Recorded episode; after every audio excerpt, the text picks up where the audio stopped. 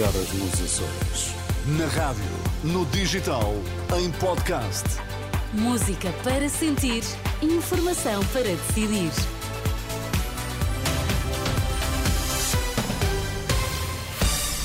Notícias na Renascença destaques a esta hora.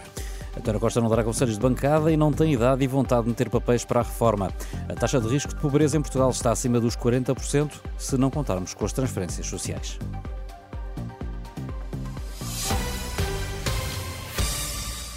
António Costa garante que não tem idade nem vontade para meter os papéis para a reforma, depois de ter votado para as eleições internas do PS.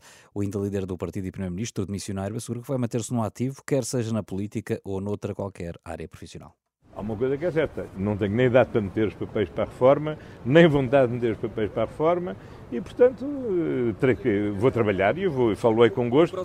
Tenho tido a felicidade ao longo da vida, eh, com exceção de dois anos, ter tido sempre trabalhos que gostava de ter. Acho que também é ter, é ter novas oportunidades, ter mais trabalhos que me deem gosto.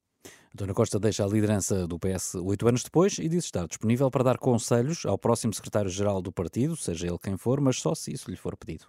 Não, não é a voz da experiência. O, o secretário-geral do próximo secretário-geral do PS poderá contar comigo para aquilo que desejar e que eu possa fazer e que seja e que sinta que possa ser útil, mas, mas deixo lá ter a liberdade de querer saber se, se quer contar comigo ou não. Eles, eles vão de saber. António Costa promete que não dará conselhos de bancada, declarações de António Costa, depois de votar para as eleições internas do PS que decorreram esta sexta e ainda este sábado. Na próxima noite ficamos a saber se o próximo secretário-geral socialista é Pedro Nuno Santos, José Luís Carneiro ou Daniel Adrião. E com contagem decrescente para as legislativas, os partidos vão escolhendo os seus candidatos às listas. Esta noite foram apresentados alguns dos nomes que vão concorrer a São Bento pela Iniciativa Liberal, nomes anunciados pelo presidente do partido, Rui Rocha. Temos dito que este é o partido das ideias e é verdade mas temos noção também que um partido de ideias se faz também com pessoas. E eu quero dizer-vos alguns nomes que fazem parte desta candidatura.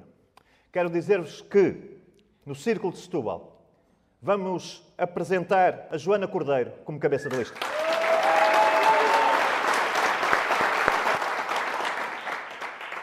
Por Lisboa, é o Bernardo Blanco. O João Coutinho Figueiredo, aqui presente, vai ser apresentado ao Conselho Nacional como cabeça de lista pela Europa. Que o cabeça de lista que apresentaremos pelo Porto é o Carlos Guimarães Pinto. E quero dizer-vos por último que a decisão mais fácil foi mesmo para mim e vou por Braga.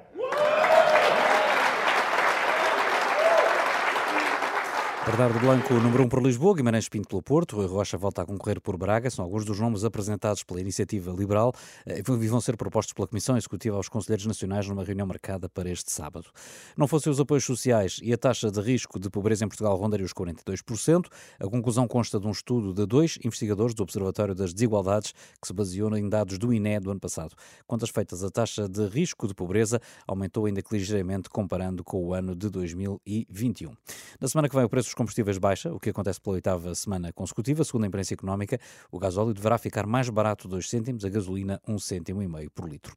É urgente um futuro mais humano, num mundo cada vez mais globalizado, pede o cardeal Dom Tolentino Mendonça. O Prémio Pessoa 2023 recebeu esta sexta-feira o doutoramento honoris causa pela Universidade de Aveiro. O cardeal português escolheu a paz como tema da sua intervenção. A globalização tornou-nos, é verdade, vizinhos, mas não necessariamente solidários. De forma manifesta, hoje as nossas sociedades mostram dificuldade em constituir-se como um bem que diga respeito a todos.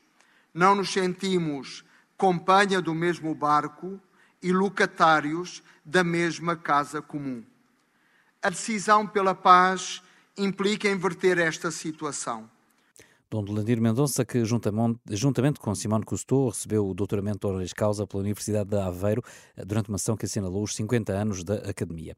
No futsal, eh, Portugal apurou-se para o Mundial do ano que vem. A Seleção Nacional, atual campeã do mundo, garantiu a qualificação ao bater a Finlândia por 5-0. Foi na quinta e penúltima jornada do Grupo E. Portugal soma 15 pontos e nem uma derrota.